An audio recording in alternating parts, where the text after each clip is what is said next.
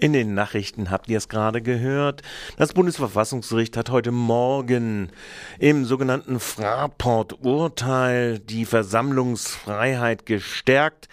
in öffentlichen Einrichtungen, die von der öffentlichen Hand gehalten werden, sei es Flugplätze, seien es äh, Eisenbahnhöfe, dürfe selbstverständlich demonstriert werden und Flugblätter verteilt werden. Äh, das heißt aber auch, dass die laufenden Verfahren Verfahren